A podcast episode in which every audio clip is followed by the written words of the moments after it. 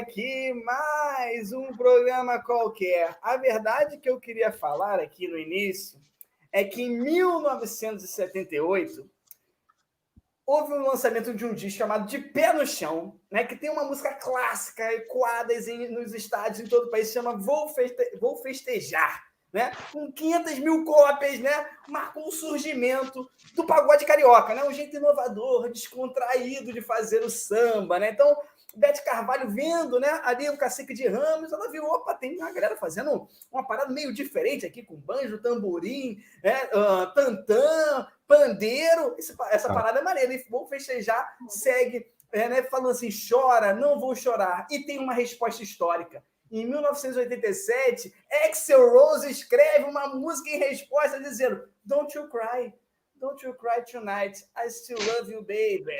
É isso! É isso, Pedrão! Boa noite! A resposta histórica veio, demorou quase 10 anos, mas veio.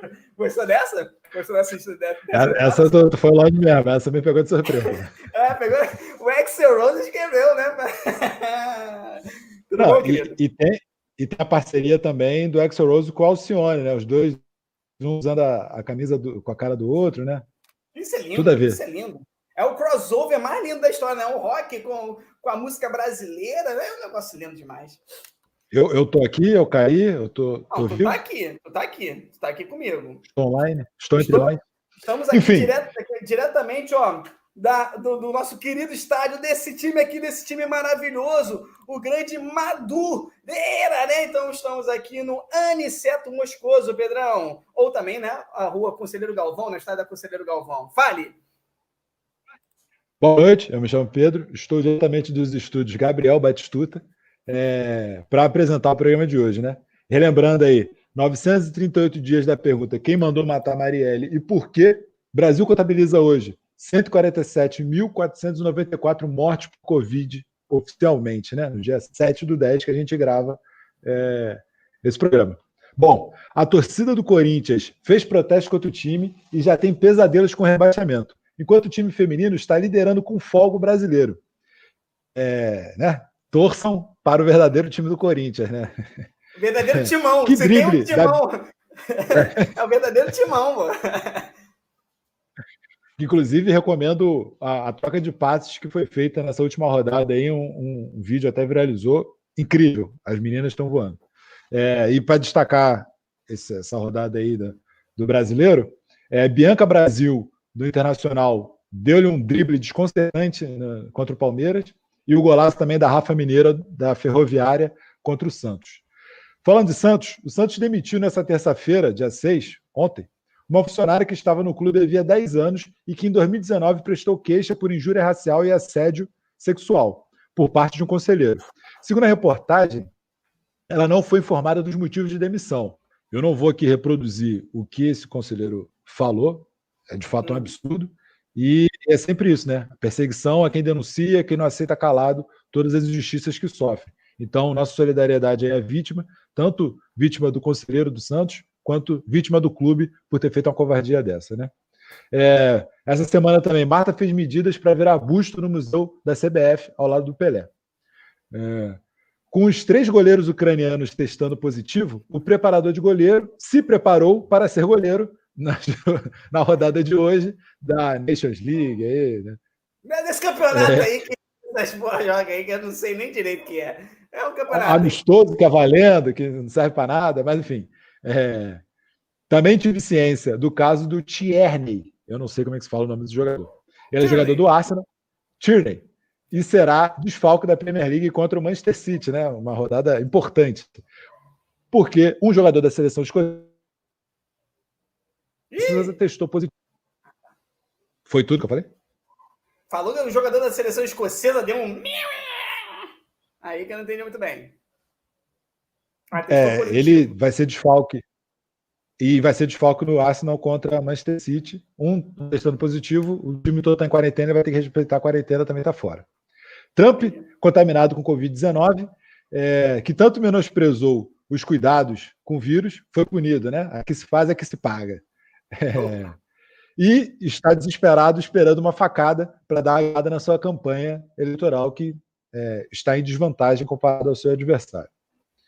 Volta das aulas nas escolas particulares do Rio de Janeiro e tra trazemos aqui também o caso da volta das aulas na Argentina, foi nas pequenas províncias e ainda assim foi um desastre é, no número de contágios na Argentina, né, que é, vinha conseguindo controlar o número de, expansão do vírus, né, o número de, contagiados. Por fim, e por alguma razão, eu não tive tempo de curiosidade de investigar, né? Um pouco hum. de preguiça também. Lá o derby londrino, Chelsea e Arsenal, é, não foi transmitido hoje, né? O futebol feminino, né? Bagunçaram, bagunçaram. É, no, no, a gente até marcou de, de ver, de apostar, né, de, né, valendo, valendo aposta, valendo dinheiro, e não, e não rolou. Não teve transmissão, assim. Nem a rádio BBC transmitiu o jogo, né? Que vergonha, né? Valentova. né? Nessa última rodada, a gente teve Real Madrid e Barcelona acontecendo pela primeira vez no futebol feminino. É, não te... A transmissão foi muito cara, era só dentro da Barça TV, Barcelona TV. Depois e também teve Milan Juventus. A Flá TV transmitiu de graça o Campeonato Carioca de Basquete semana passada também. E a gente teve o Milan e Juventus é, também acontecendo mediante pagamento. Então, como é que a gente vai conseguir divulgar o futebol feminino se é tão caro, se é tão difícil né, de, de, de ter transmissão, de conseguir falar sobre o futebol feminino? Para essas e outras questões, e principalmente falar de coisa boa, falar de carnaval, que infelizmente não vai ter no que vem, é, já dizia a recomendação para esse episódio, fale com a Meg. Então, Meg, por favor, apareça, se presente e conte aqui sobre você, sobre nós, sobre tudo. Vou botar a Meg aqui em primeiro plano. Bota a Meg aí! Oi, gente. Boa noite. Tudo bem com todos vocês? Estamos todos Tudo bem? bem. É, então, né, para me apresentar, meu nome é Meg. É, eu sou formada em artes plásticas pela FRJ e dou aula. Apaixonada por carnaval, que é uma vertente que eu acabei não seguindo, porém trabalho. Ano que vem não vou trabalhar, acontece. É, amo o pagodinho, como todo mundo já sabe, mas também sou ratinha de Rock em Rio, escuto um rock. E tô aí, gente, para falar que vocês querem saber sobre tudo isso aí, né? Eu tenho o Vasco, eu sou a única vascaína aqui presente. E é isso, gente. O que mais vocês querem saber? Meg mandou uma parada de resistência aqui, hein, Pedro? Mandou só a única vascaína aqui, o negócio virou, virou clássico aqui, virou rivalidade aqui. De enfrentamento já. chegou afrontando, né? Só aqui, só Vasco. Não, só daí é... detalhe, né? Ó, Meg, eu vou jogando aqui, tem já tá surgindo comentários aqui na, na live, eu vou botando aqui, tem maravilhosa, oh. perfeita, tem viva mangueira, aí o negócio aqui tá brabo aqui. É, Meg, vamos iniciar. Não, isso aí é, é, eu vim aqui, né? Eu não queria começar com polêmica, eu vim aqui com a camisa de, uma, de um time de Madureira, é porque a gente sabe que Madureira é o antro do samba, né? Tem uma escola gigantesca. É, mas eu não vou falar sobre isso agora. Na verdade, nossa, nossa pauta era outra. Na verdade, eu queria começar com um jogo, Meg. O jogo é muito simples. Ele é assim. Vou até vou botar aqui nossas imagens, vou botar centralizar você aqui. Pagode ou Guns N' Roses? Você vai ter que ver. Eu vou falar uma frase aqui. É, pagode ou Guns N' Roses? Eu vou falar uma, um trecho e você vai ter que me adivinhar se é pagode ou se é Guns N' Roses, um negócio bem simples, né? Deixa eu botar o seu nome aqui para quem está chegando agora, né? Para saber quem é você. Deixa eu, cadê, meu Deus do céu? Eu tinha feito ah, aqui, achei, ah, agora vai. É, então, assim, essa eu vou começar com essa. Agora, agora é a hora que a mãe não vê. É, é, é essa hora. Vamos ver se você tá é. pagodeira roqueira mesmo. Se não, é, se não é mentira essa parada. Parece que eu voltei no tempo, senti um furacão por dentro, mas acho até que me fez bem. Pagode ou Guns N' Roses, Megan? Eu acho que é Guns N' Roses. tá, tá. Vou seguir, daqui a pouco eu dou o gabarito. E o que mais você Errei poderia já? querer. Calma, não estou falando, vou dar o gabarito depois. E o que mais você poderia querer de mim como você pode dizer que eu nunca precisei de você? Pagode ao Guns N' Roses? Isso é ganho. Isso é ganho, né? É essa, essa é ganho. Essa é ganho, mas calma. Vamos lá. É, cadê? Assim a gente não fica triste e nem se machuca. Assim a gente não fica ah, triste. Ah, pagode! E nem se machuca. essa, essa já tá, essa, essa tá lá dentro. essa passou, né? Culpa. Amor não tem culpa. Eu não tenho planos e esquemas. Pagode. E eu não... Pagode. Calma aí, deixa eu falar. E eu não tenho esperanças e sonhos. Eu não tenho nada desde que eu não tenho você. Pagode ou Gans?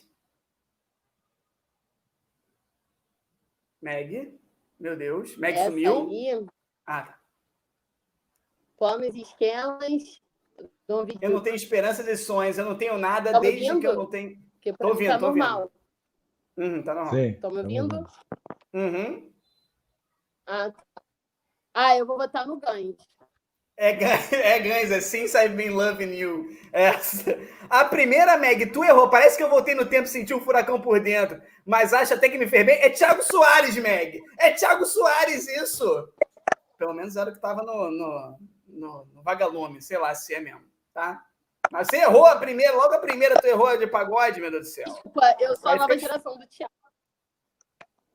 essa, essa é antiga, né?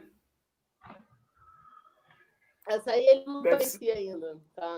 Ah, então, então tá bom. É... Vamos lá, Pedrão. Estamos começando com, com o programa. O que, que, que a gente prepara aí na ordem? O que, que a gente vai começar? Pode abrir. É, Fale.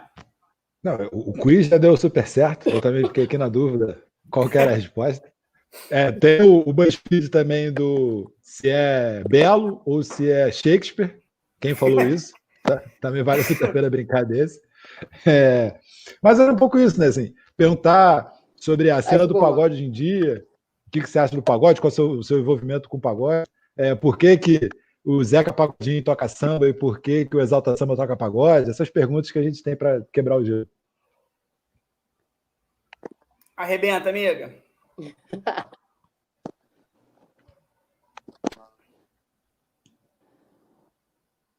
Opa, tá meio balançado aí. Tá ouvindo, Meg? Tá, tá bem aí? Gente, é a questão de começar já sobre o Zeca Pagodinho, toca, é, toca samba e exalta samba pagode. Não, não mim, o que para mim tá de boa, tô preocupado com vocês. Tá indo aí? Sim, sim. Agora tá. Vocês estão travados. Um mim. delay. A gente diz o mesmo. Estão me ouvindo? Estamos. Beleza. Então, então gente, é, a questão toda, o Zeca Pagodinho, ele surge na época do pagode raiz, né? Ele vem, o pagode raiz ele surge no final do, do, de 1970 com a galera do fundo de quintal, que é o que faz o cenário do pagode acontecer. Né? Eles consagram o pagode, porque o pagode nada mais é que uma derivação do samba, né? Era uma festa. E aí é, o fundo de quintal introduz elementos que viram pagode raiz, que é o que? O repique de mão e, e o banjo. E aí a gente tem o pagode raiz. E aí esse pagode raiz é onde vem Jorge Aragão, Almir Neto, vem essa galera. Só que no final dos anos 80, início dos anos 90, que é quando o Zeca lança o pagode dele, vem esse pagode mais melodramático, que é o pagode corno. romântico. Pagode corno? É, é a galera do Exalta Samba, é o Belo. É, que aí é uma coisa que sai do Rio de Janeiro e vai para os outros estados. E é um pagode comercial. É um pagode de para vender, sabe? E aí, por isso que todo mundo acha que o Zeca Pagodinho toca samba, mas não é, ele toca pagode raiz. Porque é, aquele, é aquela pegada mais. Isso aí é pagode. Samba é uma parada mais leve, mais de boa, que começou lá em 1920. Então, é outra pegada. Aí, mas assim, tem mil de derivações, né? E acabou que o pagode virou esse que a gente conhece, o, o Mela Cueca, né? O do Chororô, só para contrariar e tal. Por isso que todo mundo acha que tem essa, essa diferença, mas na verdade o pagode não toca pagode mesmo, mas ele toca pagode raiz, ele é, ele é de fé, entendeu? Sim, e em relação às letras, né? Quando a gente pega essa brincadeirinha, entra também numa questão conceitual que parece, né, quando a gente brinca, né? A música de corno, coisa do tipo, mas uhum. você que transita muito bem pelas duas faixas, eu, eu, conheci você como fã de rock, né? Como roqueira, basicamente, quase uhum. isso, dá para dizer. É, você sente que, que existe um elitismo musical aqui colocado que o pagode ele está inferior, mas quando a gente olha até num, num, rock mais clássico, em bandas mais clássicas, a gente consegue ver elementos ali das letras, a, a construção da, das frases ali, das estrofes. Você consegue ver, assim, você fala assim, ah, é, o rock é muito melhor, dá, dá para dizer isso? Não, eu acho que, que não é uma questão de ser melhor ou pior, assim. Eu acho que é o contexto da parada. Eu acho que o, o rock, ele é genial, assim, mas tem muita letra melodramática. E de vários grupos, assim, é, Guns, o Skid Row, é, até o Metallica tem umas músicas mais lentas, assim, que são bem, bem puxadas, o Aerosmith, enfim, tem uma série de bandas que, que dão esse apelo emocional e, e é uma letra super carregada e o pagode também. Só que o pagode é estereotipado, né? Eu acho que assim, tem muito pagode que não tem qualidade dentro do meio dele mesmo. Você vai ouvir pagodes maravilhosos que você vai absorver e tem outros que você não consegue ouvir né? Eu falo isso por mim mesmo, assim, eu, eu frequento muito pagode, vocês sabem disso. E tem pagode que eu não consigo cantar, gente, não, não, não funciona para mim ali, entendeu? E o rock, bem ou mal, você vai, você vai cantar, você vai seguir, porque você não vai analisar a letra. Um, porque a gente não tem essa questão né, bilíngue. Então, pelo envolvimento do, do instrumental, que é maravilhoso, é, é incrível o trabalho, é você o rock você dá aquela passada de pano. Você não tá, pô, tem várias músicas, vários álbuns de Guns que tem umas músicas que tu fica assim, ó. Como é que isso aqui deu dinheiro aqui, ó? Complicado. Mas é, é isso. Então, eu acho que é uma questão cultural também. É, é o pesar da, da parada toda, o contexto. Mas, assim, tem letras muito melhores que talvez colocadas em inglês com um, um trabalho musical muito maior que o rock tem, porque tem mesmo, né? O pagode você senta numa mesa, começa a batucar, você fez pagode. Ele existiu. Você não faz isso com rock. Você não vai chegar, juntar os amigos, ligar uma guitarra elétrica, guitarra não sei o que, não sei para fazer uma roda de, de rock. O pagode ele é, ele é suburbano, ele é, ele é cru, sabe? É aquela coisa orgânica. E aí são é, é a questão do, da diferença mesmo, assim. É, tirando tem os malas, né, é... né, que puxam o violão do nada, né, e ficam tocando Legião Urbana, né? Tem esses caras são muito chatos. Fala aí, Pedrão. É. é porque o rock é meio ruim mesmo, né? Mas tudo bem. polêmica. É... Pô, polêmica. Mas não, só para falar que pagode em si é a festa, né? É a reunião. Então, tudo que você falou da gente conseguir se reunir e tocar música já está é, dentro desse combo do pagode, né? É, esse pagode romântico vem também como interesse do próprio rock de virar uma música vendável baseada na, no melodrama, na dor de corno, né? É, historicamente, a gente tem Lupicínio Rodrigues com dor de corno muito maiores de hoje em dia. É, e, né, e é diferente, né? Cada tempo tem sua referência. Mas eu acho também que as letras de hoje em dia, além de serem muito machistas, não só do pagode, mas de, de modo geral, né? Eu acho que a necessidade, ou, no caso, a dificuldade do homem branco, principalmente, receber não, é que deriva das músicas de hoje em dia, né? O sertanejo hoje em dia é, fala de dinheiro, fala de ter posses e fala de que a mulher tem que olhar para ele porque ele tem um carro, né? Ele, ele é irresistível porque ele tem um Camaro. É, ou outras letras baseadas nisso, né? É, quando que né, as relações sociais são completamente outras. Mas criticando aí a, a, a, escolha da música de abertura, é, o cara, é, o, o Pichote em si, né? É, tem toda uma relação meio. Dodô, Dodô é... que é o nome dele, Dodô. O Dodô tem toda uma relação meio infiel, meio de, de intranquilidade na música, e fala que é insegurança dela, né? A, a, culpa é da vítima, né? A mulher que tem uma insegurança de não confiar nele, de que, né? Tudo, tudo que o homem precisa, ele tem em casa. O que será que todo homem precisa, né? No caso, eu preciso de, de emprego. Nem emprego eu preciso, mas enfim. É... E tem a outra música do, do Pichote, do Dodô, que é você pode, você não pode. De sair com os você não pode, de vestir o que você quer, você até pode. Então, assim, tem vários deslizes na, na obra iconográfica do Pichote e, e outras letras qualquer. E aí, isso, estou criticando o samba, não estou criticando o pagode, mas é, a tendência atual dessas músicas do mercado fonográfico está atreladas a, a esse padrão normativo, hétero, de homem branco, né? Apesar do Dodô não ser homem branco, né? Mas canta músicas nesse sentido. O que, que você acha?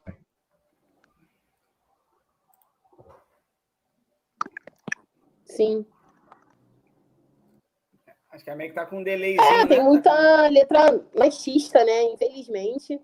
E, mas é um é, resultado. Tá me ouvindo, gente? Sim, sim. Para mim tá normal. Estamos, pode é ir. por isso que eu, que eu tô falando. É, então, é, mas assim, é um retrato do meio, né? Quando você começa a conviver no, no meio do pagode, ainda tem muito machismo e isso vem principalmente das meninas. É uma coisa das mulheres também, né? É aquela coisa estrutural que, que você tem que dar uma lutada aí, mas as letras tem, tem letras muito piores. Tem uma letra que é, que é do Péricles, que eu amo, o Péricles, né? Mas não amo essa música. Que ele fala que vai largar o freio, porque ele chega em casa, a louça não tá lavada, que não tem comida feita. E aí ele, ah, se eu largar o freio, você não vai querer mais, sabe? É, tem, essa música e tem uma pro pro Serena, assim, também. Que ele fala alguma coisa tipo mulher não manda em homem, eu vou pro bar e você vai lavar e tal. E aí eu lembro que uma vez, logo no início, quando eu comecei a sair, eu fui no show do Vou pro Sereno, porque eles fazem uma boas, assim, antigos. E essa música aí, tipo assim, ele puxou essa música falando o quanto os homens eram mal compreendidos pelas mulheres, que era um absurdo, e que, coitado dos homens, que era um absurdo esse negócio de, de direitos iguais, assim, e tal, tal, tal. E aí eu lembro que eu tava no Rei do Bacalhau e eu xinguei o Vou Pro Sereno, assim, de todos os nomes que vocês imaginarem. E aí ele parou o show, botou a luz em mim e falou assim, qual foi? E eu falei, você é ridículo. E aí criou-se uma discussão. aí ele, é, e aí ele pediu desculpa, assim. Aí eu falei, gente, vamos embora, que eu não vou ficar mais aqui. Ele, não, pô, curte aí nosso pagode, é só uma brincadeira. Aí eu falei assim, não, não, porque esse tipo de brincadeira que dá ruim no final do pagode, que o cara tá te puxando pelo cabelo, falando que você tem que ficar lá, sambar com ele. Então, nunca mais eu pisei no Vou Pro Sereno e pretendo também nunca mais pisar mesmo, no caso. Que eles não têm, não têm noção, assim, é, de nada. Que, que é um grupo que tem uma fome enorme e, e faz tudo errado. Porque, assim, tem outros grupos que eu vejo que fazem versões femininas, sabe? Assim, eles tentam mudar a letra ou botam para as meninas cantarem essa versão como se fosse a mulher mesmo é, empoderada e tal. Então, dá, dá uma amenizada no que já é grave. Eles nem isso. Fala, Pedro, desculpa. Não, tô, tô, tô, tô dando oportunidade para você falar mesmo. Você é convidado, você tem que falar mais do que a gente. É... Não, não, concordo. Acho que a tentativa não é nem ser algo muito pessoal. De fato, essas duas músicas competem para qual é a mais bizarra, assim, né? Em pleno século XXI, duas músicas não, não fazem sentido existirem, né? acontecerem. Se eu largar o freio, é praticamente uma ameaça de agressão, e essa deixa eu beber em paz, né? Deixa eu beber em paz. É, o refrão é muito mais profundo do que é, ele acontece, né? A, a, a piada que o, que o Voldo Sereno podia estar fazendo naquele dia tem uma raiz muito mais profunda e violenta do que é, ele possa pensar que está fazendo, né? É, e é isso, assim, também não é, não é culpabilizar as mulheres é, de nada, né? Até porque quem pratica opressão diretamente são os homens, né? É, são as condições estruturais, como você também bem falou. É, o Gerson queria falar, então fala, Gerson, para depois eu é, não, Eu acho que a gente ia chegar nesse, nesse ponto da, da Meg e ela é, já começou a especular, já, eu acho que já falou muito bem dessas situações, seria disso, né? Da, da presença dela, de começar a, a estar presente nesses espaços de pagode no subúrbio do Rio de Janeiro e como que ela se sente como mulher. E eu acho que já deu essa pincelada. Acho que se você quiser aprofundar um pouco, Meg, de mais experiências, de outras histórias que possam ter tido. Acho que seria legal ouvir isso. Né, e compartilhar disso, que eu realmente eu, eu, acho que você tem uma, uma noção de casas de festa que podem ser legais, né, de bandas, né, de, de locais que sejam é, que agreguem mais, né, que a mulher se sinta mais acolhida e daqueles locais que você fala assim, ó, eu não piso mais aqui. Acho que seria legal você contar isso tudo. E no fim, é, eu, eu queria saber, né, da gente falando de rock, pagode, de história do pagode, Onde que você acha que o Sambô está nessa história, né? Que, será que o Sambô é a banda mais revolucionária da história da música brasileira ou apenas é a pior banda da história da música brasileira? Então, assim, eu queria saber você, né? Conhece muito, é, o que, que você acha de, de toda. Pedro, acho que vai querer comentar também sobre o Sambô. Quem está assistindo aqui se tiverem fãs do Sambo, por favor, é, mandem mensagem, porque eu acho que eu sou o único. É, eu queria criar um grupo no WhatsApp com fãs de Sambo. e nesse momento eu tenho esse grupo, eu estou sozinho. É, então, assim, quem for fã de Sambo aí, dá um alô. e é isso. Eu estou tentando censurar o gesto aqui. Desculpa, Meg. Só, só para responder o gesto aí. Eu estou tentando censurar o Gerson aqui, porque o Gerson é a única pessoa que eu conheço que defende Sunday Blood Sunday na versão do Sambo.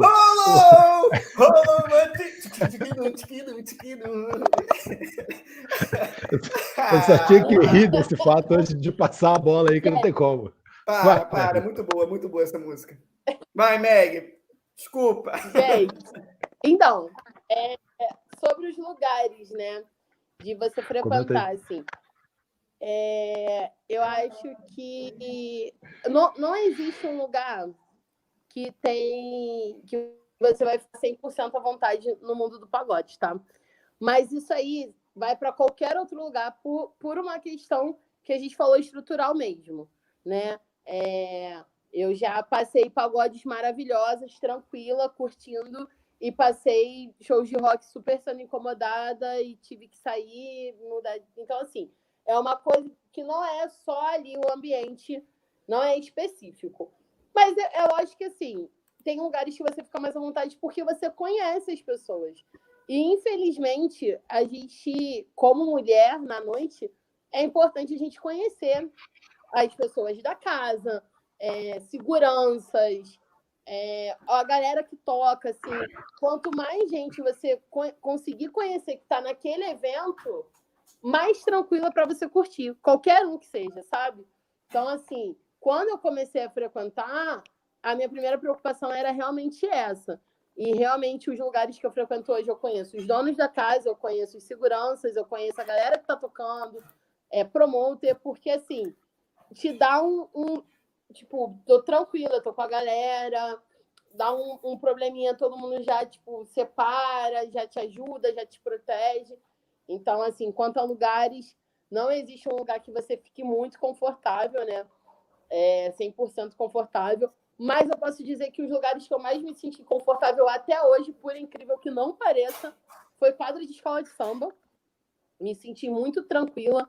Nunca passei por nada, né? Quando eu frequentava Império, Portela, Mangueira, Salgueiro, nunca passei por nada nos eventos de samba mesmo da escola. É, sobre o sambô, gente, então, o sambô aí é até difícil, assim, porque eu defendo o samba por um lado. Opa! É, é, eu, assim, é muito ruim a versão, muito ruim. Mas o samba faz com que as pessoas que não têm essa cultura acessar outros tipos de música. Infelizmente, porque tem gente que você pode falar assim, ó, cara, você vai, vamos ouvir um, um YouTube. Não vai ouvir. Mas na versão pagode ele vai ouvir, porque é popular, é, é, chega nele, entendeu? E infelizmente Isso é bom para quem? conhece na pior versão que, que é o YouTube, mas ela já sabe que é o YouTube, entendeu? Então eu, eu, eu até falo, não, nunca passei samba para os meus alunos para vocês ficarem tranquilos. Porém, é, toda vez que eu vou fazer algum, uma aula com eles de alguma coisa que é muito antiga, eu sempre coloco um artista que gravou aquilo, que, que usou em algum lugar, porque assim, eles têm que entender a referência do, da, daquela série, é, da onde veio aquilo. Porque assim, às vezes a versão original não vai te emocionar como o cara que fez uma nova roupagem. Entendeu? Então, dá o, o acesso. Né? É, esses dias, o Pedro Calan tá na sala, ele é um aluno meu do nono ano, a gente está falando sobre música. E aí a gente falou do James Brown, lógico que eles conheciam o, o básico, mas quando eu mostrei uma cena do Michael Kyle imitando James Brown, foi muito mais fácil para eles entenderem a importância do cara, da, da situação, da época, desse resgate. Então, assim, infelizmente, essa, eu, eu também não, não. Assim, tive o primeiro DVD do Sambo? Tive. Errei? Errei. Mas é, eu acho que nesse ponto do acesso, pô, é, é realmente a, o, a do YouTube é muito ruim mas retalhos de cetim do Benito de Paula na, na versão deles até que ficou ok, assim. É, eu, eu acho que, que fluiu. Mas é isso. E assim, outros, outros grupos fizeram isso. Vou pro Sereno mesmo, começou a regravar, só que eles regravaram pagodes, que já era a linha deles, mas com uma versão mais atual, com brincadeiras, que faz o público interagir. E isso é importante para a música chegar entendeu? Hoje você vai em qualquer roda de, de pagode, de samba, as pessoas cantam fundo de quintal como se fosse, é, sei lá, Tiaguinho, sabe? Por causa de, desse resgate. Então, assim, é, é, eu tenho coisas contra? Tenho, mas eu acho que é importante também. Não, não mais hoje. Enfim, já foi o tempo deles, o que eles tinham para fazer, fluiu, vai com Deus, deu tudo certo. Mas, assim, eu, eu defendo algumas coisas nesse ponto, entendeu? De, de, da renovação da música. Desculpa, Pedro, te decepcionar, mas é isso. Não, mas aí a custo de quê, né? É bom para quem? A custo de quê, né? A gente destrói o pagode, a gente destrói o samba para as pessoas é, ouvirem o tio. É o tio que as pessoas precisam conhecer? Pô, é, é, é isso que as pessoas precisam? Pô, Sim! vocês estão de sacanagem. Sim! De fato não é. Mas é, o, o, que eu ia comentar. Que, tem que comentar outra coisa? É, não, que, por exemplo, é, se a gente for pegar para analisar de maneira séria e honesta, é, Bon Jovi é muito ruim. A, aquela, esse Romeu que você não consegue ver o, o sangue, Always, Will Love You, tá? Always, é muito ruim, é brega, é, é, é tosco. É, assim. O pior pagode que a gente tem aqui é melhor do que Always. Seja ele Mela ou não. Caraca, vou e, botar. Calma aí, calma a... aí, calma aí, calma aí. Essa merece o polê... Esse merece polêmica, vai. A gente pode ler, é eu já, já tomei umas aqui, né? Eu tô, tô, tô soltando aí sem filtro, sem, sem mediação. Mas a gente, a gente pode botar aqui uma do lado da outra para a gente comparar. E always, a letra é fraca. E não tem a mesma exigência é, linguística, nem lá, pelo visto, e nem aqui, para com a música, né? É, não só pelo rosto bonitinho, que também é um tremendo de um machista, se vocês já viram aquela entrevista dele lá para o Fantástico.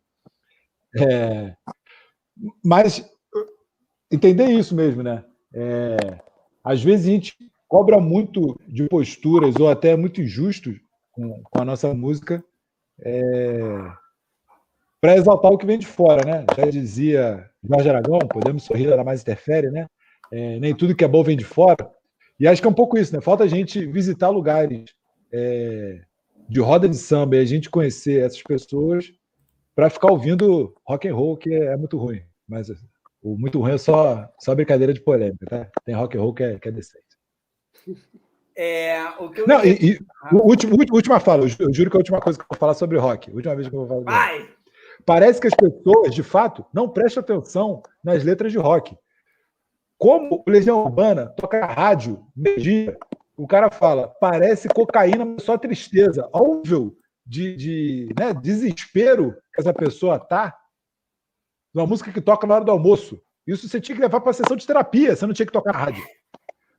O, o, cara fala, ela se jogou da, da janela do, do, quinto andar, nada fácil de entender. A menina que tinha tudo cometeu um suicídio no início da música Paz e Filhos, e vagabundo canta essa música como se fosse algo incrível, transcendental e tal.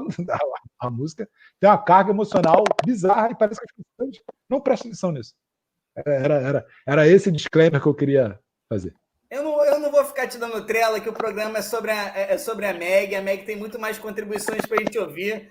Mas é, ao final dele, teremos uma briga pessoal e talvez semana que vem vocês tenham dois programas para assistir. Um no meu canal, outro no canal de Pedro. É, mas falando sério, é, sobre o Samboa, eu acho que eu tenho que dar, mandar um abraço aí pro avô do Pedro Cauã, né? que gosta da, da grande versão de Sunday Bloody Sunday. Eu acho que um abraço para se ele estiver assistindo aí, Pedro Cauã, se estiver assistindo com seu avô, quiser mostrar esse vídeo depois do seu avô, ele merece tudo de bom por gostar dessa música. E eu acho que, na verdade, Pedro, vou pegar o que você falou. Aqui no Brasil, como o brasileiro é vacilão, a verdade é essa, o brasileiro é vacilão, ele não valoriza o pagodeiro cantando YouTube. Mas, se lá nos Estados Unidos tivesse um, um roqueiro cantando pichote, o americano diria que ele é o melhor do mundo. Ó, cuspi até na tela, viu? Olha que negócio impressionante.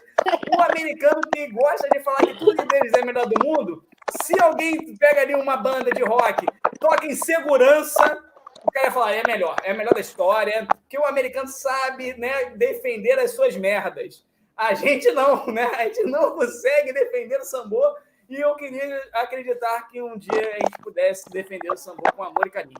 É, era isso, tá? É, vamos lá. É, tá tendo algum barulho, Meg? Tu tem como ver o microfone para mim? É, mas... Deixa eu ver. Calma. Vê aí. Foi? Meg? Não. Ah. Oi. Melhorou. Tá, um pouco. tá de boa? Não. É que tá um. Mas, assim, tá um... É, eu não sei o que, que é, não, porque tá suave aqui. Mas, Pedro, estendemos muito nessa, nessa parte aí, muitas polêmicas, né? Já acabou se estressando aqui, né? Mas. Ai, meu Deus. Meu Deus, estou apanhando aqui no meu fone. Pedro, você também saiu, o teu microfone saiu, Pedro. Fala Vocês aí. Estão me ouvindo? Agora eu estou ouvindo. É que o meu medo. Tá o medo do barulho ser eu, aí eu tirei aqui o áudio. É verdade, né? Às vezes. Mas é, é isso. Se, se, se, a nossa amizade não resiste a uma crítica ao, ao Bon Jovi, realmente. Não, Bon Jovi não. Bon Jovi pode criticar à vontade. é, vamos lá, pulando um pouquinho, né? Do, do pagode. Vamos chegar ao carnaval, Meg. Um negócio que você sabe muito, você gosta muito mas abraçado também com outra coisa que o brasileiro gosta, né? Que você gosta de. A Cláudia Leite já dizia, né? Paz, carnaval e futebol, né? Uma letra sensacional, muito melhor que muitos rocks aí, como o Pedrão já tentou, né? Que aqui a gente produz letras de verdade, poesia de verdade. É, eu queria que você tentasse aqui, né, no, nesse meio, explicar essa relação complexa do, do carnaval com o futebol, desses dois grandes elementos da nossa cultura, e, e por que, que você acha que dá tão certo esse casamento né, de jogadores no sambódromo? Você conhece, trabalha com carnaval, de ver né, é, personalidades do, do não só do, do, futebol, mas do esporte no geral. Por que, que, esse, por que, que casa tão bem é, carnaval e futebol, Meg? Gente, porque assim, é o que a gente come... falar do princípio, né? Que é a resenha. o, o, o carnaval, ele é uma big resenha. E aí também é o, o momento do cara que fica ali no treino, né? Tem toda aquela preocupação dele ser o que ele quiser e ninguém tá enchendo o saco dele, porque o, o cara tá lá no camarote, ele desce pra pista pra sambar, ele vai de na escola de samba, e não tem ninguém, é tipo assim, pô, o fulaninho tá fazendo tal coisa hoje. Porque é muito livre, assim, é um lugar que as pessoas não, não te julgam real. É, é um, o, o cara ele pode ser o que ele quiser. E ele não tem aquela preocupação de ser o jogador de futebol. Caraca, ele carrega a seleção, sabe? Ele é só o cara que quer ali curtir. Quanto mais polêmico ele for, melhor para ele. Dentro do camarote, né? Eu vejo, assim, quando a gente está trabalhando no camarote, que existe todo um trabalho para o cara ficar muito à vontade mesmo, para ele perder a linha. E tá tudo bem, e bom, sabe? Porque movimento, assim. É, eu não esqueço o ano que foi a Anitta e o Neymar pro camarote da, da Carol Sampaio. E, assim, foi o, o momento, assim, da vida, sabe? A Carol Sampaio ela já é mega conhecida, ela tem bloco, tem tudo. Mas o fato da Anitta, o Medina e o, o Neymar irem junto no mesmo dia, todo mundo se pegar, isso rendeu muito pro camarote dela. E, e, ele, e ele ultrapassou o N1, que é o número um, que é o que eu trabalho sempre, é, de vendas, assim, de procura, exatamente pela polêmica que os três causaram, sabe? Que se estendeu né, nas redes sociais, enfim. Então, eu acho que é o, o momento do cara, assim, e ele pode ser polêmico, e tá tudo bem ele ser polêmico. É legal para eles. Perfeito. Pedro, Tá sem microfone aí, Pedro, pelo amor de Deus. É que tá tendo barulho aqui em casa, eu tô reservado. Nesse trio aí eu seria até Anitta, né? Eu beijaria o Neymar e o Medina. Os três juntos, separados. Pô. Mas. É... Então, justificando também minha camisa, eu tô de Gabriel Batistuta hoje para a gente rir do caso mais famoso de carnaval, que o Edmundo, insatisfeito lá em Florença, abandonou o time para vir pular carnaval no Rio de Janeiro. Depois é, perderam os jogos, ele perdeu pênalti, depois, alguma coisa assim. E, e, e, a Fiorentina, que liderava o campeonato, boa parte dele, entregou no final para o Milan. Ficou em terceiro, foi até ultrapassado pela Lazio também. E o, e o Batistuta, coitado, só foi ser campeão lá com a Roma muito tempo depois. É, essa história é incrível e também é a maior história de boleiragem que a gente tem é, que é o Romário falando que veio pular carnaval no Rio, que falou para o Cruyff, negociou, perdoou no primeiro tempo saiu. É, ao, ao, que tudo indica, é uma grande caô, é uma grande mentira, que não existe jogo que isso tenha acontecido, não tem é, súmula que prove isso, ele não fez dois gols. Ele pode ter feito antes ou ele pode ter feito depois, mas da maneira que o, que o Romário conta, não aconteceu. Mas de qualquer jeito, é isso, né? É, Carnaval Carioca tá aí pro Ronaldinho Gaúcho se consagrar, tá aí pro Neymar se consagrar, né? Dois anos seguidos que ele é, finge que está machucado, abandona o time eliminado na Champions League para pular Carnaval. É isso, né? Como eu falo, se eu, se eu fosse, se eu tivesse metade do futebol desses caras, eu teria morrido. Eu não teria nem conseguido pular Carnaval na mesma qualidade que eles pularam. Mas, enfim, a gente está aí para isso, né? É, não, é, é, é, bizarro, né? Porque todo ano o Neymar se machuca misteriosamente no, no período do carnaval. É um negócio que tem jogador que é mais descarado. Ele não, ele cria toda uma fantasia ali. Às vezes pode até ser que ele se machuque mesmo. É, não estou duvidando, não. Mas é muito bizarro, né? Como, que anjo da guarda poderoso que Neymar tem. Que gosta do carnaval. E o pior é meter o mesmo atestado, né? Que duas vezes foi o metatarso. Esse que é o pior. Você ainda, pô, machucou outra perna, machucou mas duas vezes o metatarso aí fica ruim de acreditar. Não, bizarro, bizarro. Meg, é, voltando a esse negócio de, de camarote e, e jogador. É, o jogador fica mal mesmo? Como, como é que é esse negócio assim, sai, sai torto? É, é, é como que é? Não precisa citar nomes, mas o bicho fica. O negócio é, é, é o dia Não, todo, né? Né? hum. é, eu acompanhava muitas coisas pelo, pelo Arê, né? Que vocês sabem dessa história. Hum. E aí é, via assim, algumas coisas. Mas eles se empolgam muito, assim, porque o que acontece, gente? É, essa galera ela é convidada, eles não, não pagam né, o camarote. Eles são convidados porque eles dão todo o ar para o camarote acontecer, para as pessoas quererem comprar. E aí, gente, é o, o camarote tem assim, torneira de uísque. É tipo, você anda, tem as torneirinhas assim de uísque para você servir. É, tudo. Pensa aí, tudo que você gostaria de beber na vida. Vai ter lá. E é um ambiente que, que não tem paparazzo, né? Eles têm muita essa preocupação de você fazer as fotos antes, quando você vai pegar o cadastro e tal, para não ser fotografado lá dentro. A fotografia rola toda na, na entrada e, e vídeos é, só na, nas rodas de samba que acontecem lá dentro. Porque assim, tá rolando carnaval do lado de fora e tá rolando roda de samba dentro. É, é, é samba, pagode o tempo inteiro, sem respirar no final que encerra com uma musiquinha eletrônica.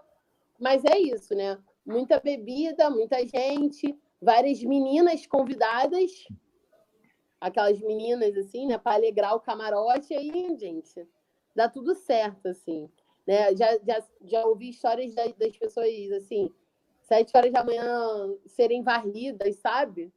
Porque ficaram por lá, não conseguiram voltar. Isso é, é assim, é, é esse nível. Acontece comigo sem essa ostentação toda. pois é, não. nunca precisei de uma mangueirinha lá, de torneirinha de uísque, mas. já gente... essa vergonha. É, já, já, já deu ruim assim. Imagina é... quando chegar esse dia, né, meu amigo? É, pô, nem, nem briga com uma coisa dessa, não briga com uma coisa dessa, não. É, não eu achei interessante você falar né, que, que os jogadores, algumas pessoas são convidadas e o resto é, compra. Mas se o jogador quisesse pagar, ele poderia, né, Meg? Assim, tem, tem, esses jogadores que vão, assim, seria. Eu, eu, eu, tô chutando aqui, claro, eu sei que o camarote ele é caro, né? Obviamente, mas daria, né, pro salário desses caras que ganham 100, 200, 1 milhão, daria para pagar um camarotezinho, não? Ah, o camar... gente, o camarote, ele, para quem tem dinheiro, ele não é um, um evento caro. Ele não é um evento caro. Né? Eu, dá um chute aí, dá um. Né, quanto que custou esse ano aí o camarotezinho básico aí, aquele que, que vem Cara, chopp então, liberado? O melhor camarote. Uma mangueirinha só. É, não precisa nem de duas mangueirinhas, só uma mangueirinha, só uma bebida, uma comida, não precisa nem de all inclusive. Eu só quero uma boquinha ali para. Tá. Então, o camarote, o N1, que é o melhor, né? Que é o antigo camarote da Brahma que é. Mas assim, ele não tem divisão. Por exemplo, se eu comprar, eu vou estar no mesmo ambiente que a que todo mundo, que os donos, que os grandes empresários, com os jogadores de futebol, ele não tem divisão. Comida, bebida liberada, com transporte, né, com tudo, ele custa a média de R$ 3.500 uma noite. Parece razoável. Ah, normal. É, por exemplo, o da, do nosso camarote, que é da Carol Sampaio, que é uma parada mais popular, já é 2.500, 2.300, dependendo do dia. E aí tem camarote que tem 1.800, 2.000. Dep e depende do dia. Por exemplo, o desfile das campeãs é mais barato que os dias de desfile também. Tem isso. Ah, ó, ó. Entendeu? É é segunda porque, divisão. É porque o atestado, né? O atestado serve só para anterior, né? Campeão já tem jogo rolando, já tem que estar tá ali, pô, gravando novela. Não é assim. É, o desfile na segunda-feira, ele sempre é mais caro. Ele é sempre o mais caro. Aí vem, tem o sábado, que é bem baratinho, porque é o grupo de acesso. Domingo é razoável. Segunda é caro. Aí, quarta-feira, que a apuração tem uma feijoada que aí bate mil reais, mil duzentos reais, não é caro. E o sábado das campeões, ele entra no meio, assim, sabe? Dos preços, assim, ele é bem uma média. E é isso. Só, Gerson, desculpa. É, não, ah, fala, pode. É, é para a gente ter um, um parâmetro. enquanto a gente está gravando esse programa, o salário mínimo é R$ 1.024. Só para ter noção é. de quanto está custando isso. Se você está ouvindo esse, esse vídeo, esse podcast daqui a 10 anos, entenda que os valores são refém do seu tempo. Né? Sim, sim. É, não, Pedro, eu só queria dizer que daqui a pouco eu vou botar um QR Code aqui na tela para a galera que quiser doar o dinheiro para a gente quiser. Pra gente... Eu e Pedro curtir um camarote de carnaval, o QR Code vai estar aqui, tá, gente? E vocês podem doar o que vocês quiserem, na verdade, mas querendo já joguem para cima, 500 para cima para a gente conseguir ir é, levar nossas queridas aqui também juntos. A Meg vai ter, já, já vai estar tá lá, né? Porque a Meg já está famosa. Não, eu, ia falar. Falei, você não precisa se preocupar que o dia que, que chegar a minha vez, você vai ser meu convidado de honra, pô. Opa! Não, então valeu, gente. então, então QR Code aí pro né? Pedro. Me, me, ajude a ser o vacilão do carnaval, né? Me ajude a ser de triplo vazado no jornal. Me ajude a ser o, Ai, meu Deus do céu. Vamos lá, vamos seguindo aqui, Pedro. Deixa eu ver, até, até que olhar aqui nossa pauta. Essa, essa foi boa aqui, né? De falar um pouquinho Não, de, E só para ah, só para arrematar esse, esse assunto, o ideal é você curtir o carnaval que nem o Júnior, né? Que já tem, pô, 50 anos aí de carnaval, né? Já muito bem vivido. Cara, nunca, nunca vacilou, né? Nunca, nunca deixou de. Tem recorde de, de partidos jogados pelo Flamengo nunca deixou de pular carnaval, nunca deixou de participar de festa do bicho, de organizar evento na Gávea, né, com tudo que tem direito, com, com as profissionais, enfim. Então, siga o exemplo do Júnior. O Júnior é um grande profissional do carnaval e do futebol. É isso que eu queria falar. Bom ponto, bom ponto. Meg, acho que é impossível a gente falar de carnaval, é, de futebol, com uma vascaína, né? E não falar do samba, né? Da Unidos da Tijuca, é, em homenagem, né? Um ódio ao Vasco, né? Então, assim, não, nem tem pergunta, nem tem pergunta. Por favor, explore esse assunto, fale sobre é, esse grande samba, a verdade é essa, né? O grande samba enredo e, e, e todas as, as suas repercussões. Oi? Ah, cara, eu acho que, é, é, assim, eu, eu fico meio bolada com esse tipo de tema de carnaval, tá? Eu hum. acho lindo, ser minha escola, mas eu acho meio podre. Tipo, homenagear Flamengo, Vasco, eu acho que cabe numa ala, entendeu? Não precisa ter um enredo sobre isso. Isso já se encaixa naturalmente. É, polêmica. É polêmica. Polêmica! Tem polêmica. Eu acho que assim, quando você vai falar do Rio de Janeiro, você já vai falar de futebol, se você vai falar do, do, do Brasil, você vai falar de futebol. Então, eu acho que assim, se dedicar é porque assim, o meu eu vou falar como desfile, tá? Primeiro eu vou falar do desfile, que eu acho muito ruim. Aquele desfile é muito ruim. É, porque você não consegue explorar. Não é um tema que você consiga explorar muito, a ponto de, de, de botar numa avenida uma hora e tal desfilando, não, não cabe. Ainda mais para uma escola que não é uma escola grande como a Unidos da Tijuca, não é. Entendeu? Assim, dificulta mais ainda o trabalho do. Não, gente, eu tô falando grande no sentido assim. É... Da mangueira mesmo, Portela ela não tem o mesmo apelo que a, a... Não, para com isso. É uma escola maravilhosa, mas é... o que eu quero dizer, vamos lá, deixa eu me consertar. Ela não tem o mesmo. Ai, parei. Não, não é tem conserto, você falou, falou, falou, falou. Ai, gente, é isso. Só para deixar claro que isso é a opinião da Meg.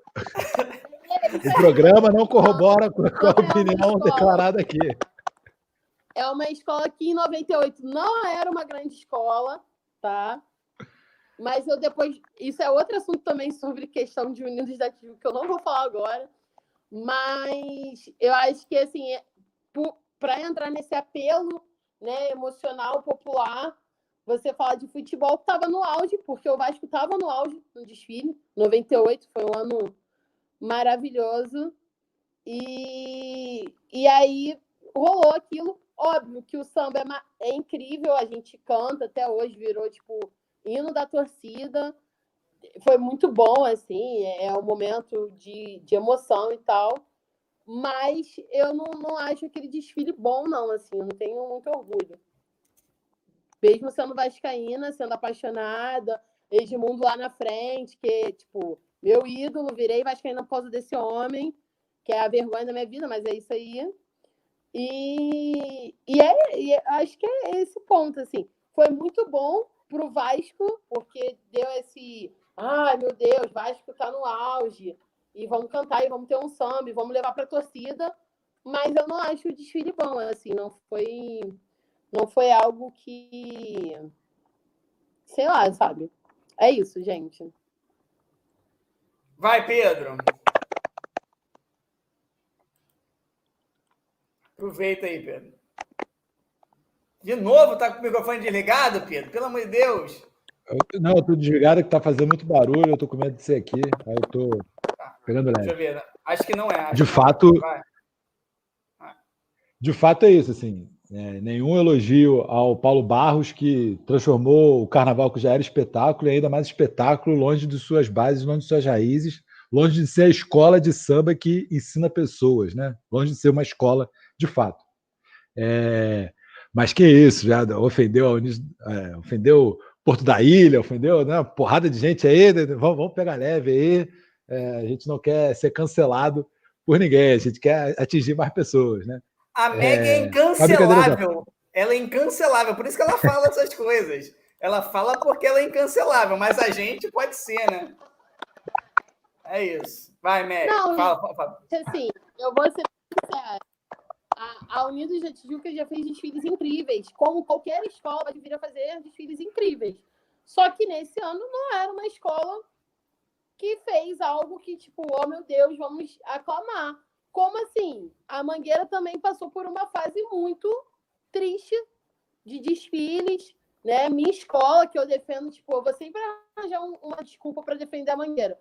Mas, assim, ela já teve a sua fase também, que foi desfilar foi apresentar um desfile que não era digno do nome que ela carrega, gente. Ok, acontece. A Estácia aí, ó, primórdios de carnaval, cansou de fazer desfiles também que você olha e fala assim: o que está acontecendo com essa escola?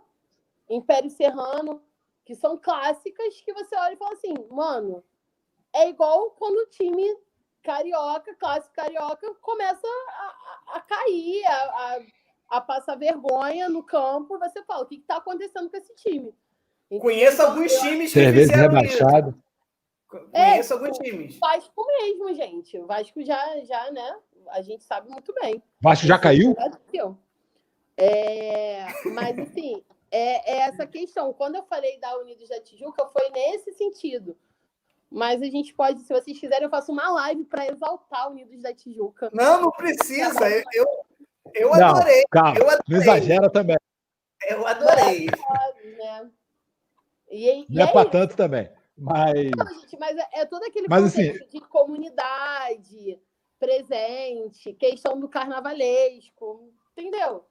É, é tudo um rolê que atrapalha a escola. Não é a escola sozinha, é todo o contexto que envolve, porque a escola ela não é só a escola de samba. A Mangueira ela não é só a Estação Primeira de Mangueira. Ela é o compositor, ela é a comunidade presente, ela é ato político, então, assim, se ela não tem um presidente que consegue organizar tudo isso aqui, ela vira uma escola pequena, entendeu? Infelizmente. E isso pode acontecer com qualquer escola. Perfeito. Pedro, vai. É, já que foi falado aí, hoje é dia do compositor e da compositora, só é dia da compositora por pessoas como Dona Ivone Lara e a ala dos compositores do Império Serrano, uma escola incrível que em breve terá, em breve é promessa minha. Assim que puder, vai ter um programa especial só para ela. É, e, e, e, se a gente for falar né, de, de, times clássicos que hoje não estão tão bem, assim como escolas de samba clássicas que hoje não estão tão bem, são outro assunto. Né? O futebol espetáculo demanda certas coisas e a, a, o desfile de escola de samba espetáculo demanda certas coisas que a tradição não consegue acompanhar necessariamente, né? Mas é, voltando ao assunto que começou toda é, polêmica, esse, esse bate-bola, essa, essa polêmica. É, eu acho que, que, que, são muito positivos esses desfiles, né? O desfile que você comentou, é, que o Edmundo estava lá na, na, ala, na frente, desfilando, foi o que ele preferiu perder o campeonato com a Fiorentina uhum. para estar tá aqui, né? Uhum. E o Flamengo, com o, o, o samba lá comemorando 100 anos, é qualquer coisa espetacular. De fato, é cantado no Maracanã a música até hoje. É um desfile memorável, né? É, assim como também o, o, o rap, o funk é, do, do, Leonardo sobre o Flamengo também é cantado até hoje e é um marco da história popular brasileira, carioca, suburbana. Né? Mas queria destacar aqui também que teve homenagem, se eu não me engano, ao Fenômeno, há um tempo atrás, ou, ou alguma Sim. coisa assim. Uhum. Eu não, é... não lembro, mas teve. Teve é, os 100 anos do Fluminense, também teve um desfile. E teve 100 anos do América. E aí, principalmente no destaque dos 100 anos do América, o Ed Torcer, Torcer, Torcer. Um abraço aí para o Ricardo Neto, pai de uma colega minha de período da faculdade, é, que foi o carnavalesco que idealizou todo o desfile, que inclusive o Samirredo também é muito cantado até hoje pela torcida do América. Né? É, foi um desfile de 2004 Eita. Travou o Pedro? Travou o Pedro, Meg, para você? Travou, travou. Ih, Pedro! Ih! Câncer! Eu... falando tantas atrocidades, é isso que acontece. Censura ao vivo na internet. É isso. É. Pedro! A live saiu da live. É, Meg, só estamos nós dois aqui. O programa é nosso. Agora, cadê não? Está voltando, não conseguimos jogar Como é que você está batendo no celular? Para de bater no celular, pelo amor de Deus. Não estou batendo no celular, amigo. é, então... Voltou, Pedro? Tá, tá vivo aí, cara? Cadê? Pedro? Pedro? Fala aí, meu Deus. Ele tá Não sem tá. áudio. Tá com o microfone desligado. Não, eu senti que caiu igual Caiu de novo. É um milagre! Ele está sendo cancelado pela, pelo próprio Google. É, é, foi? Foi? É, Pedro? Vou continuar, vou continuar a pauta sem você. Isso, vou assumir essa desgraça se você parar de responder aí. Pedro? Voltou. Voltou. Gente, quando for assim, segue o papo aí, que ficou alguns minutos da minha ausência aí. Diretamente do banheiro, né, Pedro? quase isso, quase isso. Tá som mas é, vou fechando aqui a nossa a parte da carnaval, acho que maneira a, até botar um comentário aqui da, da Larissa, né? Falando, é, realmente, eu como, como flamenguista, eu é, é um hino mesmo, né? É, é uma música que é cantada em São Januário e pela torcida do Vasco da mesma forma que é, o Flamengo canta, né? Pagodes e a música e os sambas enredos. O Flamengo tem uma, quando tá ganhando, né? Acaba fazendo uma um puta porri, né? De, de grandes canções da, da nossa cultura. E acho que vale a pena a gente, a gente falar sobre isso, né? Então, assim, mas agora de espetáculo para espetáculo, Meg, é, é, é, impossível falar com você sem falar de arte, né? Sem falar da sua formação e sem falar, né? Querendo é, aí já exaltando dois grandes artistas, sem falar de Frida Kahlo e Van Gogh. É, eu vou começar, na verdade, eu, eu ia começar com Van Gogh, mas é, vou começar com Frida Kahlo porque é, merece demais, né? E especificamente do filme né, que você já deve ter visto umas 755 vezes, né, imagina. É, o filme é uma produção de 2002, né, uma produção ali americana, canadense, mexicana, uma produção super é, variada. E eu queria saber da, a sua opinião sobre esse filme, né, que recebe várias indicações ao Oscar e tudo mais, falando da, da artista que transformou a dor em arte, né, acaba sendo o chamariz do filme. Aí é uma pergunta mais técnica em relação à, à arte puramente. a gente subestima a Frida Kahlo como como artista plástica, subestima no sentido assim, ela é uma artista plástica muito melhor do que a gente visualiza, ou pô, ela é, é uma mulher tão foda que fica até difícil de falar do trabalho dela é, como artista plástica. O que, que acontece com, com Frida? Gente, é, então, Frida é bem, bem complexo, né, para mim, porque vocês sabem que eu sou apaixonada mas a Frida, ela realmente, ela virou, infelizmente, a Frida virou modinha, né? E a galera tá muito polêmica isso aí. A galera tá muito no, no estereótipo dela, sem saber realmente a artista que ela foi e a importância dela para o mundo artístico barra luta feminina. Ponto. E é muito difícil depois que as pessoas já. Porque você vai falar da Frida, e aí todo mundo, ah, eu amo a Frida. E aí você acaba não se permitindo entrar no universo dela, que é bem mais profundo do que está no filme, do que chega até a gente, do que aquelas imagens. Então, realmente, ela é uma artista que ela é mais profunda do que o produto que ela virou, né? Infelizmente, ela virou um produto que as pessoas consomem, assim, estampa, camisa, é, muita tatuagem, e as pessoas nem entendem o porquê da, da daquilo ali, do, do que está acontecendo, do que aconteceu, o porquê daquela frase, aquela frase emblemática da vida, né? Vamos dar um exemplo. Pés para que quero, se tenho asas para voar, sabe? E aí as pessoas reproduzem aquilo, postam em qualquer lugar, tatuam, e não sabem o que, o que aconteceu de fato, sabe? Dela perder a perna e, e escrever essa frase com sangue no diário, aquela coisa dramática. As pessoas não têm noção disso. Então, infelizmente, o trabalho dela é, ficou um pouco de lado depois que ela popularizou. Eu fico muito feliz dela ter popularizado. Eu, eu sempre vou torcer para o artista né? Mas é muito triste as pessoas não quererem buscar a fundo, sabe? É isso. E, e acho, acho, que é um pouco de tudo, né? Porque o filme também saiu com muito sacrifício de um projeto pessoal da Salma Hayek e o corte final teve uma, milhões de interferências é, do produtor, do diretor, para sair do jeito que saiu. E a Salma Hayek tinha um projeto completamente diferente que foi deturpado é, ainda que não tenha sido muita coisa deturpada, pouca coisa, não, não, não interfere, é, em, em, ter hoje essa visão de um, de um feminismo liberal sobre a, a Frida Kahlo, né, sobre outros personagens muito importantes. Né?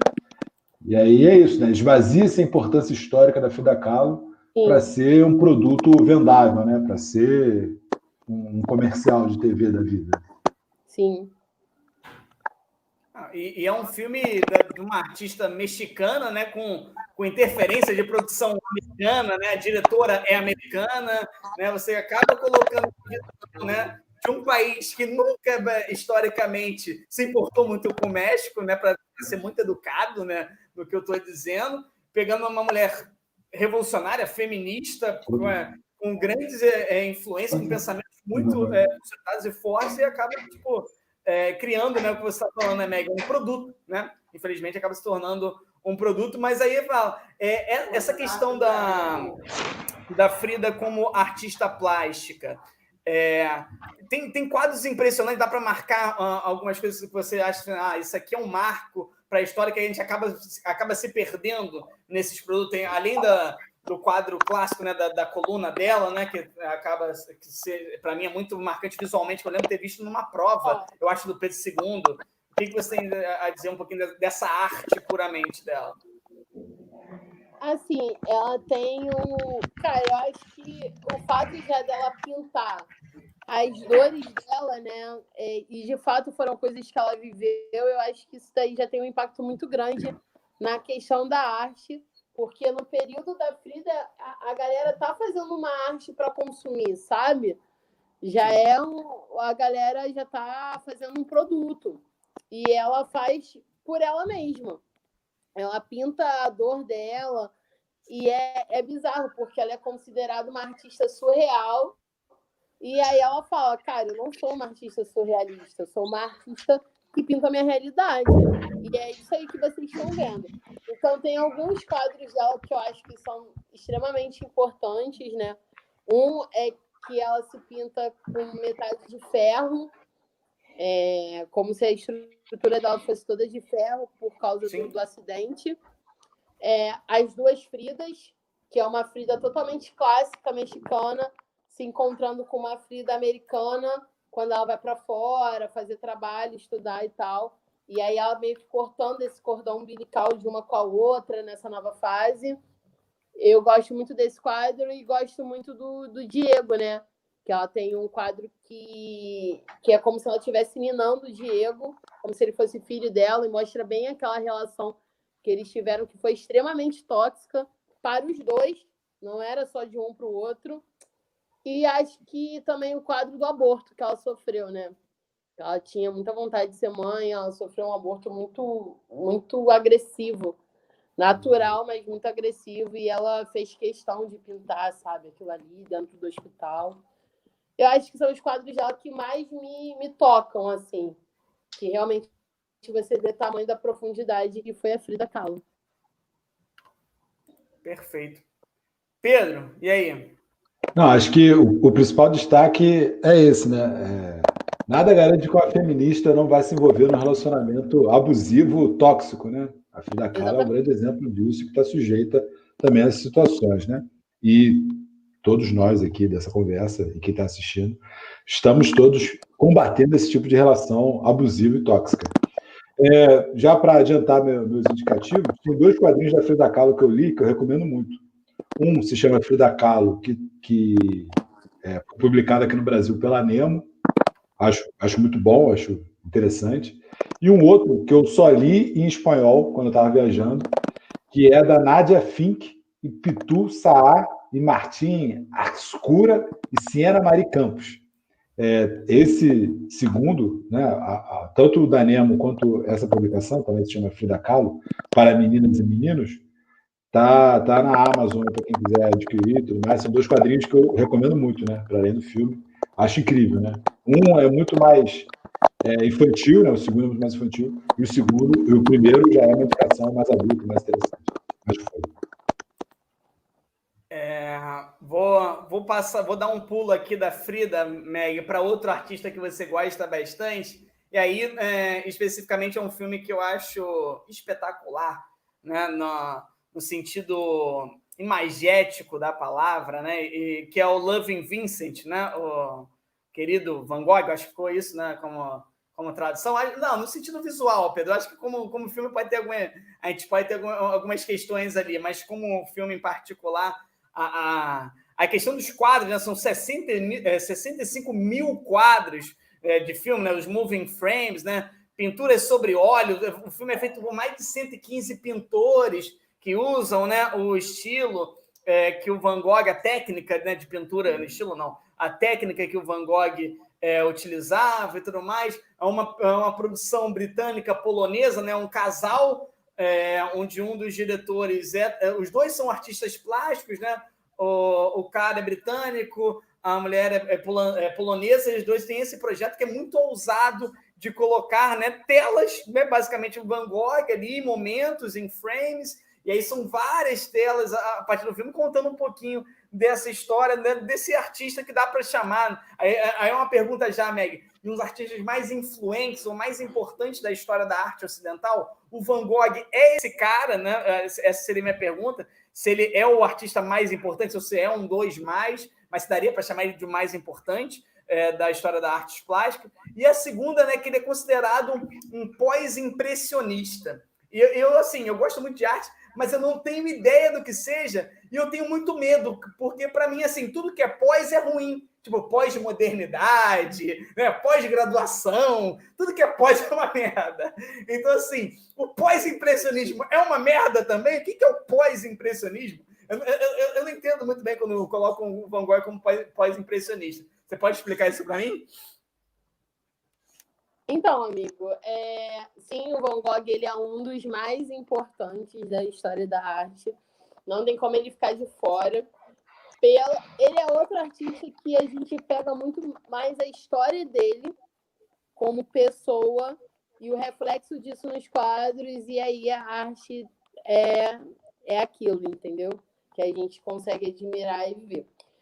Sobre pós-impressionismo, é, pós-impressionismo não é ruim, mas é o período que a galera sai dessa descoberta, que é o impressionismo, né? Você é, ganha liberdade, os artistas ganham liberdade porque a fotografia chega. Então você não precisa mais reproduzir as coisas como elas são. Você pode se libertar, porque você tem que recriar. Porque o que você fazia para ganhar dinheiro, já, já existe uma máquina que faça. E aí todos os artistas começam a fazer um movimento para lutar pelo que eles querem, né? É... E aí, o pós-impressionismo é o período que fica entre esse momento, a galera que não se encaixou nesse momento, para os novos movimentos que surgiram, né? Mas tem, mas eu acho assim, o pós-impressionismo, apesar de ter esse nome que é e tudo que é é ruim, ele carrega os melhores artistas assim, para mim da história, os melhores não, mas assim, nomes maravilhosos e que a gente não tem acesso, como Gauguin, como o Toulouse. São caras que fizeram trabalhos maravilhosos que não são explorados, não são falados. E, e eles estão nesse período, assim, nesse vácuo de período. E o, o próprio Van Gogh, depois, ele é considerado expressionista, né? Por ele trabalhar muitas emoções dele nos quadros, ele é considerado expressionista depois. Ele entra também, às vezes, nessa categoria. Você vai achar isso em alguns lugares. E é isso, assim, o filme ele é muito bom, esteticamente falando, né? É um filme que impressiona pela, pelo trabalho para se fazer, por pegar esse apelo, esse cuidado. E conforme o filme vai passando, a evolução do filme, a pintura também vai mudando, que é uma coisa que aconteceu com Van Gogh, né? O início de carreira dele até o final. Então, eu acho que esse cuidado foi super bacana deles se alientarem com o que aconteceu na história, né? Do, do, dos surtos, das crises, é, do, das coisas mais assim, mais, mais fortes que ele sentiu no final de vida para o início. Então é um filme que vale a pena para você fazer essa admiração, sabe? Assim, você admirar o trabalho do, do cinema mesmo, ali da indústria, para fazer aquilo dali acontecer, porque deu um trabalho mais, assim. E, e é isso, assim, Van Gogh, a Júlia falou também aqui, né, sobre ser um cara que pintou as emoções, pintou a dor, e as pessoas achavam que ele só pintava paisagem. Mas não, ele foi um cara que teve vários problemas, assim, emocionais, é um cara que sofreu rejeição a vida inteira, sabe? Por ser ruivo! É, quando você... É ruivo, ruivo é problemático. Brincadeira, mentira, lindo, perfeito, maravilhoso. É, mas assim, quando você lê uma carta do Van Gogh, você, assim, o seu mundo cai. Eu falo isso que eu, eu tive essa experiência na faculdade, né? Eu já gostava do Van Gogh, e aí eu lembro que teve uma aula que o professor abriu o livro, que são cartas de Van Gogh para o Theo. E quando você lê a primeira carta, você já quer se matar, assim, você fala, meu Deus, como assim? Como é que, como é que esse homem aguentou tudo isso?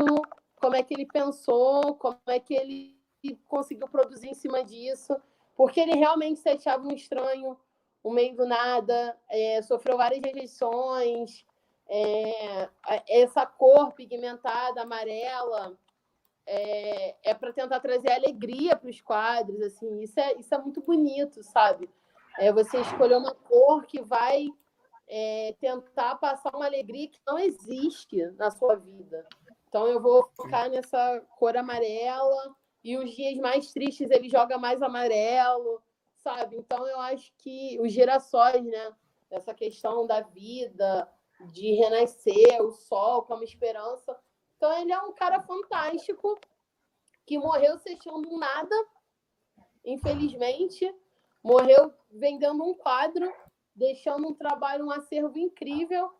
E, assim, se achando nada mesmo. Tem um episódio numa série que eu acho que é Dexter, se eu não me engano. Eu sempre esqueço o nome da série. Que o cara volta, assim, e leva o Van Gogh pro futuro.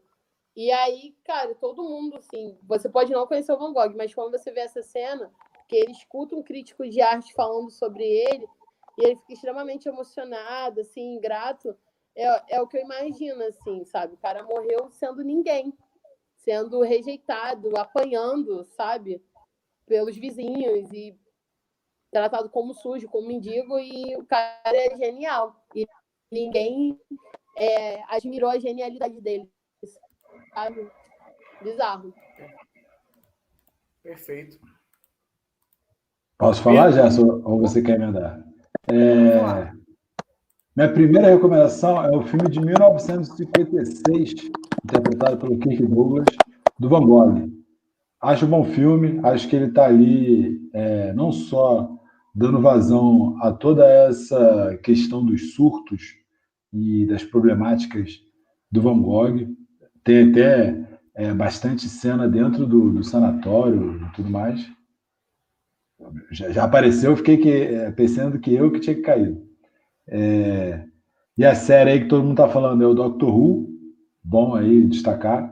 É, Dexter é, de, de, de, assassino, tem nada a ver com, com a temática, mas tem, tem duas indicações antes de, de falar propriamente sobre o, o Van Gogh.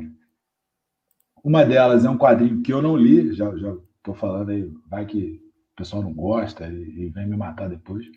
De 2014, publicado aqui no Brasil, do Vicente, a história de Vicente Van Gogh, que vai contando bastante sobre a arte dele e afins, uma arte, é, entre aspas, simplista, assim, para explicar o Van Gogh. E uma outra que eu recomendo fortemente, que é Uma Noite L'Enfer, que simplesmente o Van Gogh é, sobrevive ao seu suicídio, é, contata outros amigos ali é, da boemia autodestrutiva, é, incluindo Áureo de Azevedo, e vão ter uma, uma noite de aventuras contando histórias nesse bar, que é o inferno, entre aspas, em francês. É, é muito bom as cores para o uso de, de pensar as artes, e, e, também a narrativa em si, que tem uma virada no final que eu não vou contar, que é muito boa. Noite no Inferno é incrível. É, é, esse, esse é brasileiro de fato, do Davi Calil. Mas é isso. O, o, Van Gogh, que eu já tive a oportunidade de ver a arte, de fato, é... eu até já estava questionando o, o, eu reparei no, no é, que saiu gol, saiu gol aqui, estão gritando. É gol de quem? É gol do Flamengo, pelo menos? Não sei, mas o ponto estão gritando aqui gol, aí eu já. É, não, já, ouvi já, aqui já também. Eu também ouvi aí a Carol falando gol, mas eu dei um pulinho em gol. É Flamengo. Para comemorarem, é, é, muito provável ser Flamengo. Apesar de que os haters estão, estão sempre vivos. Mas é, é, isso. O Van Gogh, de fato, eu ia questionar o, debate sobre carreira, porque ele não conseguiu vender praticamente nenhum quadro em vida, né?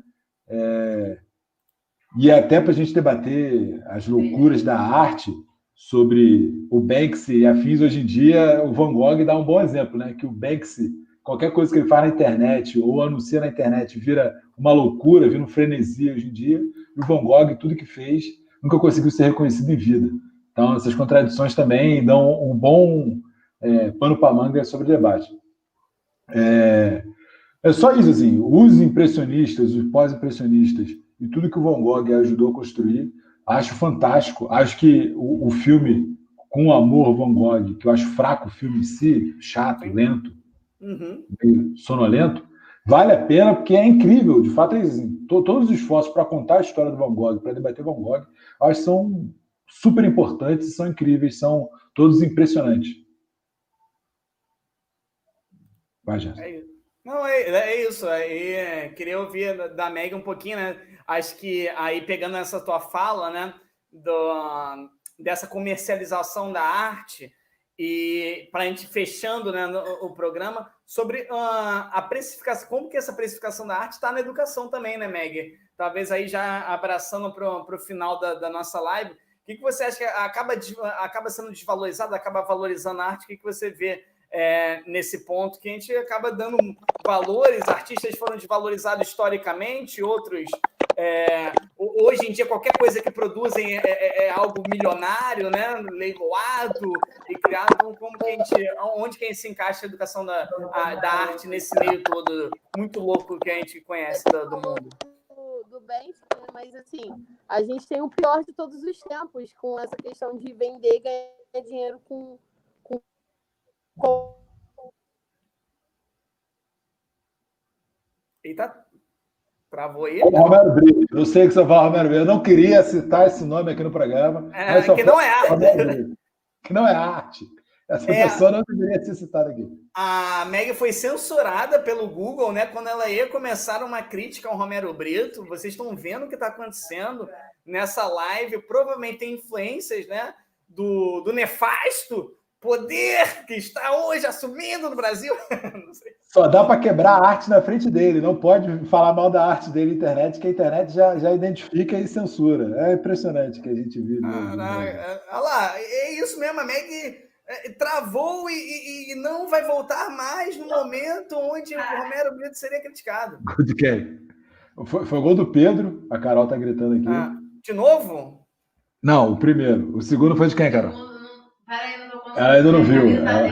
Tem, tem, tem, muita emoção acontecendo aqui. Caraca, meu Deus. É, não, a Meg. Agora não sei quem. A Meg voltou. voltou. Tem Meg dupla. Voltei. Diego na lateral. Vai, Meg. Estão me ouvindo? Tô, agora estou melhor do que nunca, Meg. Então é isso, vai. Mete o pau no Romero Brito. Eu achei o Pedro falando do Bench, né? E eu lembro logo do Romero Brito, cara. Assim, é isso, sabe? E sobre arte e educação. Tá... Do descanso. A narração. Né? Fala, Meg é, tá cada vez mais difícil, né, gente? Assim.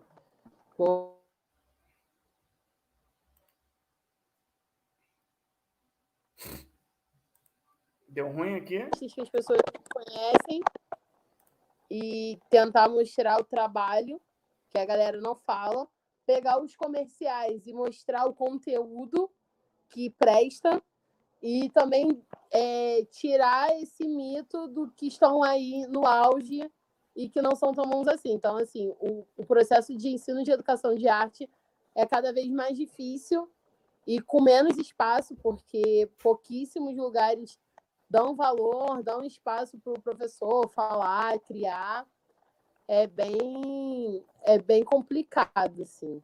É, tá, tá, eu estou vendo que está cada vez mais difícil difícil, porém cada vez mais necessário também, né? Sim, sim. Pedro, vamos, vamos puxando para o fim, então? Uma hora e meia de live ao vivo, Meg, que é maravilhosa, deu aqui pano para muita polêmica, falou uns negócios aqui que a, a, gente vai receber alguns processos né, durante a semana. É, faz parte, já acionei minha advogada, Eliane, para resolver esses problemas para mim. É, a gente só quer falar mais depois de, de, do que aconteceu aqui na live. Mas é isso. Né? É, tá claro que disputar a internet com o Flamengo é difícil, né? Tá todo mundo travando, caindo e afins, porque é a força da natureza, todo mundo assistindo é, no, no, piratão aí o Flamengo, e não dá para a gente conseguir sustentar essa live.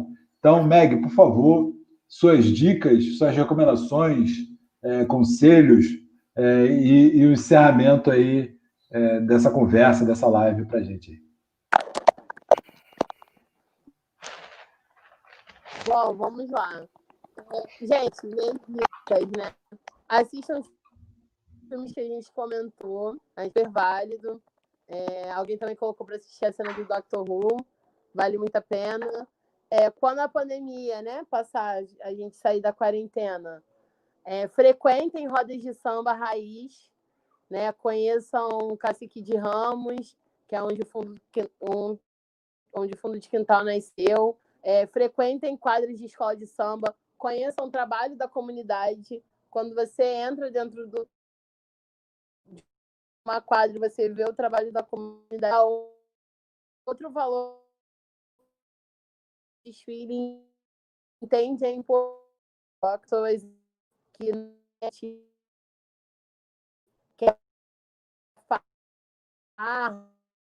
que a gente não é assim, não. É, que mais? Ai, gente, é isso. É, prestem atenção nas letras de rock também, se vocês escutarem. Valorizem os artistas populares. Não sem dar mas para começar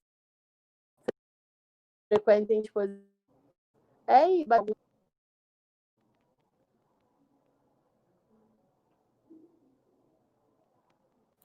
Cortou muita coisa aqui para mim, Pedro, mas. É... Cortou. Eu ouvi frequente quadras, quadras de escola de samba, prestação nas letras. Tem que encerrar esse negócio, porque senão a internet, na internet todo mundo vai explodir aqui. Essa é a grande ah, verdade. Acontece, né? Deu, deu ruim mesmo. Acho que tá, deu aquele horário de pico de internet. É, vou fechar aqui bem rapidinho, então. Pedro, depois você termina, tá? Vou fechar. Primeiro agradecer a Meg. Melhorou um pouquinho, mas é, enfim, agradecer a Meg demais. Acho que a galera que estava aqui se divertiu bastante, curtiu. Não sei se foi gol do Flamengo agora, parece que foi gol em algum lugar. tá explodindo aqui o que está acontecendo. Mas todo mundo que veio aqui conhecer um pouco mais a Meg, acho que conhece essa pessoa, acho que é, é conheçam a Meg, acho que é isso. Conheçam o Sambo, é, conheçam, deixa eu ver mais do que Sambo, não. conheçam a história da Unidos da Tijuca, que é pequena. É, conheçam o Romero Brito, que é uma merda. E, e por fim, conheçam um pouquinho mais a nossa live, né? Divulguem para quem chegou aqui até o final, amigo que se divertiu um pouquinho, conseguiu curtir. Muito obrigado. Pedrão, fecha aí. Vamos embora que o Flamengo tá goleando. Pô. É, a Carol tá gritando comigo aqui. É gol. O condomínio grita. A, comoção tá gigante aqui no horário do Flamengo. Ainda bem que o Flamengo demorou um pouquinho para fazer gol, senão a gente já tinha sido derrubado há muito tempo. É, acho que eu aconselho é, a recomendação, um pedido é, que o Gerson ajudou. Se ainda não há contribuição financeira para me ajudar a vacilar na Sapucaí, nos camarotes da Sapucaí, ajude o programa é, comentando, divulgando, compartilhando, indicando para algum amigo, curtindo aqui a página, seguindo o canal. Isso tudo ajuda a gente é, a crescer, a dialogar com mais pessoas. Porque a nossa intenção é essa: é, é simplesmente a gente abrir diálogos para todos os pontos possíveis e imagináveis. Né? A gente não tem respostas prontas para as questões do mundo, mas a gente quer dialogar e construir coletivamente alternativas. Todas as indicações que a gente mandou, é, a nossa recomendação é pule carnaval também, se divirta. É, e é isso, vamos encerrar porque o Flamengo está detonando a nossa live. Beijos a todos e todas Meg. e todos. Meg, muito obrigado pela presença. É muito bom ter você aqui.